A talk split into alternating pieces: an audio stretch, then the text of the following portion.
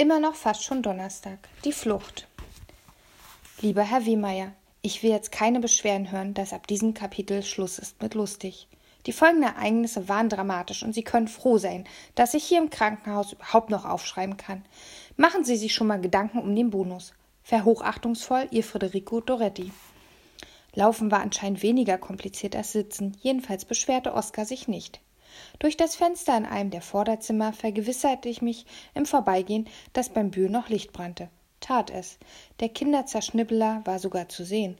Er holte sich gerade was zu trinken aus seinem Kühlschrank und quatschte dabei in sein Handy.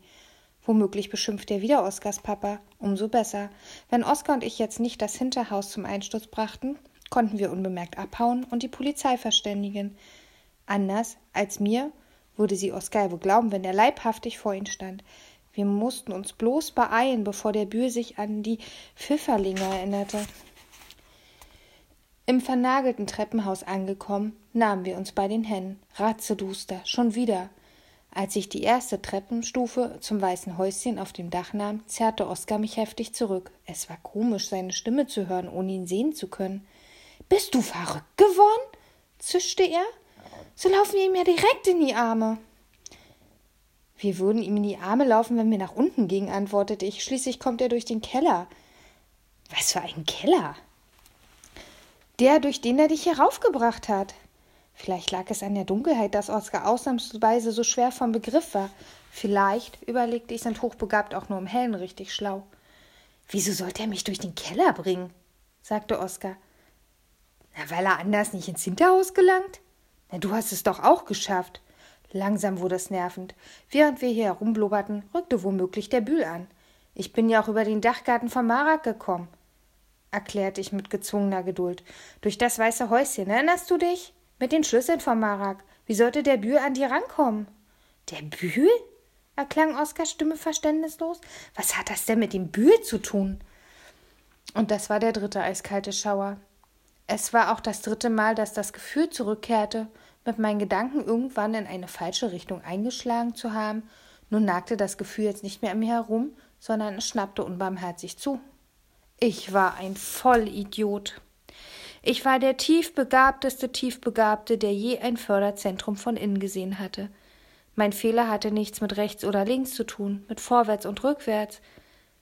Er war allein, vorher statt nachher. Der Bühl wohnte gerade mal seit einer Woche in der Tiefe. Die Tieferschatten hatte ich aber schon viel, viel früher gesehen. Zum ersten Mal vor ein paar Monaten, als die Entführung begonnen hatten. Warum und wie sollte der Bühl seine Opfer also hierher gebracht haben? Es ist der Marak, flüsterte ich erschüttert. Sicherheitsmanagement mit irgendwelchen Schwerpunkten. Darüber bin ich ihm auf die Spur gekommen, sagte Oskar. Sophia konnte sich an seinen klimpernden Schlüsselbund erinnern und an seinen roten Arbeitsanzug mit dem goldenen Tresor drauf. Und Sophia selber? sagte ich. Wie hast du die überhaupt gefunden? Hab mich durchgefragt. An allen Tempelhofer Grundschulen. Warum sie? Warum nicht eins von den anderen Kindern? Sie war das zweite Opfer, und da waren die Fotos in den Zeitungen. Sophia sah am ehesten aus, als würde sie reden, falls sie etwas wusste. Der Schlüsselbund und der rote Arbeitsanzug, wiederholte ich leise. Der Marak. Mann, Mann, Mann. Sophia hätte es der Polizei sagen müssen. Sie hatte Angst. Die hat sie immer noch. Aber dann hättest du wenigstens du es danach der Polizei sagen müssen. Oskar schwieg. Ich sah ihn vor mir, wie er mit Sophia redete, wie Sophia ihm anvertraute, was sie nur einem Kind anvertrauen konnte wie sie aus Glück und Dankbarkeit, endlich mit jemandem reden zu können, Oskar ihren kleinen roten Flieger schenkte. Wie Oskar sich den Flieger ansteckte, ein ebenso glücklicher kleiner Junge mit einem blauen Helm auf dem Kopf, der sonst keine Freunde fand, weil er zu schlau war für diese Welt. Ich habe ihr versprochen, sie nicht zu verraten, murmelte Oskar. Meine Mama habe ich immer gesagt, Versprechen darf man nicht brechen. Ich schluckte, etwas drückte auf meinen Schultern und gegen mein Herz, als hätte die Dunkelheit um uns herum ein Gewicht und eigene Hände bekommen. Und dann? flüsterte ich. Dann habe ich mir aus dem Telefonbuch alle Schließdienste in Berlin rausgeschrieben, fuhr Oskar fort. Wochenlang habe ich sie jeden Nachmittag nach der Schule alle einzeln aufgesucht. Zuletzt fand ich den Marak durch Zufall. Im Telefonbuch steht nur seine Handynummer, nicht die Adresse. Er fuhr bei einer anderen Firma für Schließdienste vor. Die ich gerade beobachtete. Vielleicht besuchte er dort einen Kumpel. Ich stand auf der anderen Straßenseite, sah ihn aussteigen und wusste, ich hatte ihn. Jedenfalls fast. Er hielt sich nicht lange auf, aber lang genug für mich, um mir in der Zwischenzeit ein Taxi anzuhalten und ihm zu folgen. Hey, ich bin auch Taxi gefahren. Aber du bist nicht unterwegs rausgeflogen, oder? An einer roten Ampel drehte der blöde Fahrer sich zu mir um und wollte wissen, ob ich überhaupt bezahlen kann. Ich hatte zu wenig Geld dabei und er weigerte sich weiterzufahren. Das war an der Obernstraße. Weiter vorn sah ich den Marak blinken und in die Grimmstraße abbiegen. Ich bin dann zu Fuß hinterher. Sein Auto war an der Diefe geparkt, aber ich wusste nicht, in welches Haus er verschwunden war. Ich wartete. Etwa zwei Stunden später verließ er die Diefe Nummer 93. Es gab nur zwei Möglichkeiten. Entweder hatte er nur einen Kunden besucht oder er wohnte dort, sagte ich. Stimmt doch, oder? Um das herauszufinden, bist du in die Tiefe herumgeschlichen und hast mich dabei getroffen? Ich sah Oskar nicht, aber ich spürte, dass er nickte. Ich spürte außerdem einen bitteren Geschmack im Mund. Du hast mich benutzt, um ins Haus zu kommen, um dort nach Marak zu suchen, um rauszukriegen, ob er hier wohnt. Wieder keine Antwort. Ich sagte auch nichts mehr. Das Schweigen breitete sich um uns aus wie eine tintenschwarze Pfütze. Wir hätten abhauen sollen. Stattdessen standen wir in dem einsturzgefährdeten Treppenhaus, sahen die Hände vor Augen nicht, uns fehlten die Worte. Mir vor Enttäuschung und Oskar, weil er nicht wusste, wie er sich entschuldigen sollte. Am Anfang sagte er endlich und machte wieder eine kleine Pause. Am Anfang warst du mir egal. Da wollte ich wirklich nur ins Haus kommen. Aber oben auf diesen Dachgarten, wo du endlich gefunden hast, was du wolltest, da tat es mir leid, dass ich dich ausgenutzt hatte. Ich mag dich, Rico. Du bist mein einziger Freund. Du warst noch nie gemein zu mir und du hast dein Leben riskiert, um mich zu finden. Die letzten Worte waren ein Flüstern. Riskierst es noch? Ich krummelte ein bisschen. Einen anderen Freund als Oskar hatte ich auch nicht. Es ist merkwürdig, dass die Leute mit einem nicht so schlauen praktisch genauso wenig anfangen können wie mit einem nicht so dummen. Ich dachte an den Nachmittag auf dem Dachgarten und wie Oskar seine warme Hand in meine gelegt hatte. Das wäre sehr schön gewesen und keine Lüge, ich hatte es gespürt. Wieso hast du dich entführen lassen? sagte ich schließlich. Ich hörte ein leichtes Einatmen. Das war einfach. Ich hatte es eigentlich sowieso für den Dienstagmorgen vorgehabt, es mir dann aber anders überlegt, weil ich versprochen hatte, dich zu besuchen. Ohne Helm? fragte ich ungläubig. Ich habe weniger Angst, wenn du bei mir bist, murmelte Oskar leise und sprach dann rasch weiter, als wäre ihm das peinlich. Mit der U-Bahn fuhr ich zum Kotti, und von dort aus bin ich in Richtung Tiefe gelaufen. Aber in der Grimmstraße kam mir Marat entgegen und stieg in sein Auto. Mir wurde ganz schwindelig. Ich hatte durchs Wohnzimmerfenster den Marak aus dem Haus gehen sehen. Keine Minute später hatte er Oskar getroffen oder Oskar ihn. Es war eine Gelegenheit, die ich mir nicht entgehen lassen konnte, sagte Oskar. Also fragte ich ihn, ob er mich mitnehmen könne. Mein Papa sei letzte Nacht nicht aus der Kneipe nach Hause gekommen. Ich würde ihn suchen und so weiter. Ähm, was man sich halt auf die, auf die Schnelle ausdenkt. Oder was man schon ein paar Mal erlebt hat, dachte ich. Jedenfalls nahm er mich mit. Es dauerte nur drei Ampeln. Dann hatte ich ihm Papas Telefonnummer untergejubelt und der Marat sprühte mir was ins Gesicht. Aufgewacht bin ich erst wieder nachmittags als er mich in seiner Wohnung aus dem Wäscheschrank zerrte. Wäschesack zerrte. Ich war geknebelt und gefesselt und ziemlich wuschig im Kopf, aber ich hatte. Du warst in seinem Wäschesack? Glaube schon, sah aus wie einer. Ich wusste nicht, was mich schlimmer aus der Fassung brachte, dass der Marak, nachdem er Oskar vormittags betäubt und irgendwo unbeobachtet verpackt hatte, erst noch in aller Seelenruhe bis nachmittags seiner Arbeit nachgegangen war, oder dass ich ihm im Treppenhaus begegnet war und mich mit ihm unterhalten hatte während zu unseren Füßen Oskar im Wäschesack verpackt gewesen war. Das beschloss ich, würde ich Oskar sehr viel später erzählen. Der Schock war für mich schon fast zu groß. Davon, dass der Mark in Wirklichkeit womöglich gar keine Freundin hatte, die ihm die Wäsche und dergleichen machte, ganz zu schweigen. Jedenfalls hatte ich inzwischen irgendwie geschafft, einen Arm frei zu kriegen, erzählte Oskar weiter. Tja, und als der Marak mich zum weißen Häuschen schleifte, erkannte ich es wieder riss mir unbemerkt den roten Flieger vom Hemd und warf ihn über die Brüstung. Aber warum? Spätestens, wenn dein Papa das Lösegeld für dich bezahlt hätte, wärst du freigelassen worden vom Marak. Dann hättest du gegen ihn aussagen können und alle müssten dir glauben. Eine Weile lang hörte ich nur Oskar atmen. Ich war mir nicht sicher, sagte er schließlich leise, ob mein Papa das Geld, ob er schnell genug zusammenkriegen würde und so weiter. Der letzte Satz klang so abgrundtief traurig, als wäre Oskar sich auch nicht sicher gewesen, ob sein Papa das Lösegeld überhaupt für ihn bezahle. Nur für diesen Fall, sagte er, immer noch leise, warst du meine einzige Hoffnung. Sie war zwar nur winzig klein, aber offenbar groß genug. Wieder entstand eine Pause. Lange Geschichte, ertönte über uns eine Stimme, aber danke für die überaus aufschlussreiche Beschreibung. Eine Taschenlampe leuchtete blendend auf. Oskar und ich kreischten gleichzeitig los. Wir rannten auch gleichzeitig los, über die Treppe nach unten. Der Marak, der uns vor ein paar Stufen weiter oben die ganze Zeit belauscht hatte, polterte sofort hinter uns her. Was für eine komische Art von Glück war, denn seine Taschenlampe erhellte nicht nur ihm, sondern auch uns den Weg. Wir sprangen, polterten und krachten durch das Hinterhaus, und ich fragte mich, welcher Schwachkopf es jemals für einsturzgefährdet erklärt hatte. Es hielt bombenfest. Unten angekommen standen wir vor dem verschlossenen Tür zum Hinterhof. Ich drückte Oskar den Schlüsselbund in die Hand. Er war schlauer als ich. Mach du, zischte ich. Ich lenk ihn ab. Der Marak schlug hinter uns wie ein Turmspringer im Schwimmbad bei einer Arschbombe auf. Seine Taschenlampe fiel krachend zu Boden und rollte davon. Staub wirbelte auf.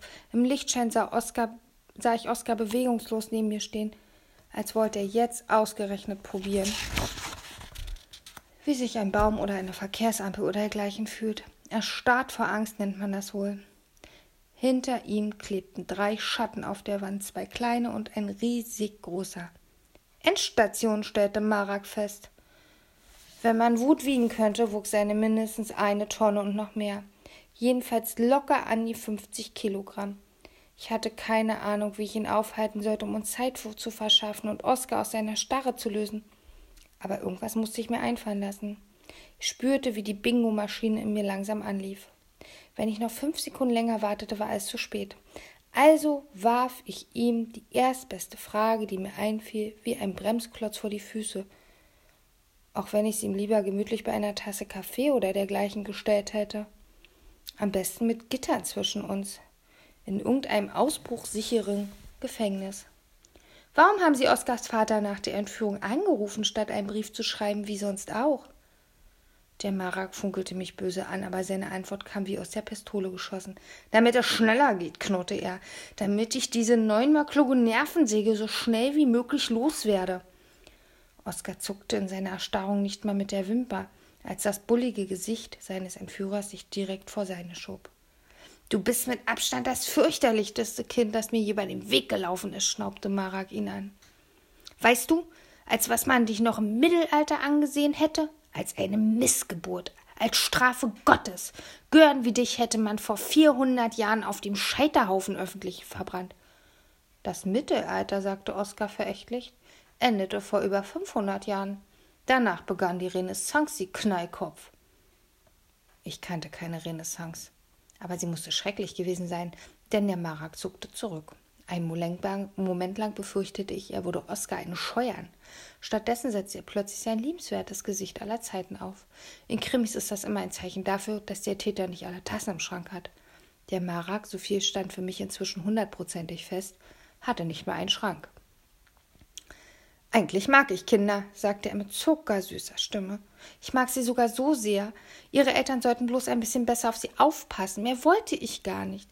Böse Welt da draußen. Das Geld war mir egal. Doch, doch. Ist schon so. Ich mag Kinder, sogar Behinderte. Ich drehte mich ruckartig um und wandte, und wandte sich zu mir. Über seine Schulter hinweg sah ich erleichtert, wie endlich Bewegung in Oskar kam, als hätte er nur darauf gewartet, erst mal ein bisschen mit dieser Renaissance angehen zu können, bevor er loslegte. Er begann behutsam und lautlos am Schloss herumzufummeln. Aber ich mag auch meine Freiheit, pustete Marak mir mitten ins Gesicht. Sein Grinsen war so schief, als hätte man eine Clownsmaske in der Mitte durchgeschnitten. Du hättest deine neugierige Nase nicht in meine Angelegenheiten stecken sollen, Rico Doretti. Jetzt befürchte ich, muss ich sie dir leider abschneiden. Er machte einen Schritt auf mich zu. Ich runzelte die Stirn. Das ging so nicht. Ihre Reihenfolge ist falsch, sagte ich. Der Maraket verdutzt in. Was für eine Reihenfolge? Die mit dem Abschneiden. Erst sind es nämlich die Ohren. Ich begann aufzuzählen, mordsmäßig stolz, mir alles behalten zu haben, was ich von Felix wusste. Entführer schneiden einem immer zuerst die Ohren ab, und zwar beide, dann eine Hand, anschließend den Du kleiner behinderter Schwach. Unterbrechen Sie mich nicht gefälligst. Also echt, da behält man sich endlich mal was und dann kommt so einer. Ich war dermaßen wütend, dass ich immer noch weiter brüllte. Anschließend den dazugehörigen Arm. Der andere muss dranbleiben, damit man Bettelbriefe schreiben kann. Aber ich sage Ihnen gleich, meine Mutter kann höchstens den Reichstag für Sie knacken. Und, ähm, fertig. Es hatte richtig gut getan, den Marak anzuschreien. Auch wenn ich rückblickend leider sagen muss, dass meine Aussage nicht besonders intelligent gewesen ist. Wenn es bei Mama nicht zu holen gab, konnte er nämlich auch gleich beide Arme abrunkeln, bevor er sich an die Beine machte. Zu meinem großen Glück blieb ihm aber keine Zeit, um selber auf diese Idee zu kommen. Hinter mir ertönte ein Klacken. Die Tür flog auf. Bleiches Mondlicht ergoss sich wie Milch ins Treppenhaus. Ich schoss am Marak vorbei wie der Blitz. Wäre Oskar nicht so klein, hätte ich ihn vielleicht nicht übersehen. Keine Ahnung, warum er nicht gleichfalls einfach losgehetzt war, sogar mit Vorsprung, aber er schien auf mich zu warten. Mitten im Türrahmen rannte ich über ihn und warf ihn auf den Haufen. Wir stürzten beide. Ich schlug heftig neben Oskar auf dem Hinterhof zu schlitterte mit meinem Unterarm über den riesigen harten Untergrund und wusste, dass er blutete. Etwas Schweres trat mir schmerzhaft in den Bauch und ein Aufschrei erklang, als der Marak über mich stolperte und wie ein gefällter Baum zu Boden krachte. Neben mir rappelte sich Oskar auf und streckte eine Hand nach mir aus. Ich packte danach und kam stöhnend hoch. Weiter, schnell, keuchte ich. Wir jagten wieder los, Oskar vor mir her, mit einem Kreischen, das selbst den angebundenen griechischen Helden O, also das war der mit dem Holzpferd und der belagerten Frau, von seinem Schiffsmast gerissen hätte. Ich war schneller als Oskar, überholte ihn und kam als erster an der großen Tür zum Vorderhaus an. An der großen klemmenden Tür. Ich drückte beide Hände auf die Klinke und zerrte mit aller Kraft an den Flügel, der eigentlich sich öffnen sollte. Doch er rührte sich kaum, gerade mal drei oder vier Zentimeter. Der entstandene Spalt war selbst für Oskar zu schmal, um durchschlüpfen zu können. Ich wirbelte herum, die harte Tür im Rücken. Neben mir presste Oskar sich an mich, und klammerte meine Hüften. Im Mondlicht sah ich, dass der Marak wieder auf die Beine gekommen war. Er glotzte uns an, aus wilden Augen, und stürmte im nächsten Moment auf uns zu, wie ein tobsüchtiger Stier. Polizei! schrie eine Stimme über uns. Mein Kopf schnellte hoch. Oben am vierten stand der Bühl im Fenster, eine Pistole in der ausgestreckten rechten Hand. Bleiben Sie stehen, oder ich muss von meiner Schusswaffe Gebrauch machen. Aber der Marak hatte uns längst erreicht. Er türmte sich über Oskar mir auf, ein schreckliches Gebirge aus Kraft und Zorn. Ich legte Oskar schützend meine Hände um den Kopf, zog meinen eigenen zwischen die Schultern und starrte dem Marak fest in die Augen. Leider beherrschen Mama und Oskar diesen Trick irgendwie besser als ich. Er funktionierte überhaupt nicht. Das letzte, was ich hörte, war ein unmenschliches Brüllen. Das letzte, was ich sah, waren zwei Dinge, die vom Himmel runterkamen. Eins über mir und das andere über dem Marak. Was über mir runterkam, war Maraks geballte Faust. Er traf mich mit voller Wucht an die rechte Schläfe. Und während ich langsam umkippte und mir schwarz vor Augen wurde, verzog der Marak völlig verblüfft das Gesicht, griff sich an die blutende Stirn und kippte ebenfalls um. Millionen Jahre später kam ich wieder zu mir. Ich wurde durch den Hausflur getragen. Ich guckte hoch und sah das Gesicht von Bühl, der mich in seinem Arm hielt. Jemand drückte die Haustür auf, wahrscheinlich der Mommsen. Jemand schluchzte, wahrscheinlich Frau Darling. Jemand plapperte aufgeregt irgendetwas, wahrscheinlich Oskar. Flackerndes rotes Licht erhellte die Straße vor der Diefe 93. Aber ich guckte immer noch rauf zum Bühl. Es war wie im Traum, ich hörte mein eigenes, kaum hörbares Flüstern, und der Bühl drückte mich fest an seine Brust, und er verstand jedes Wort. Eines Tages fuhr mein Papa mit Freunden in einem Boot raus, vor die Küste von Neapel. Es war ein stürmischer Herbsttag. Die Wellen wogten hoch und schwarz. Und weißer Schaum tanzte auf die Kronen. Mein Papa warf seine Angel aus. Ein sehr großer Fisch biss an. Da entbrannte ein Kampf auf Leben und Tod. Der Fisch gewann. Er zerrte Papa über Bord. Mein Papa trank im tiefen blauen Meer.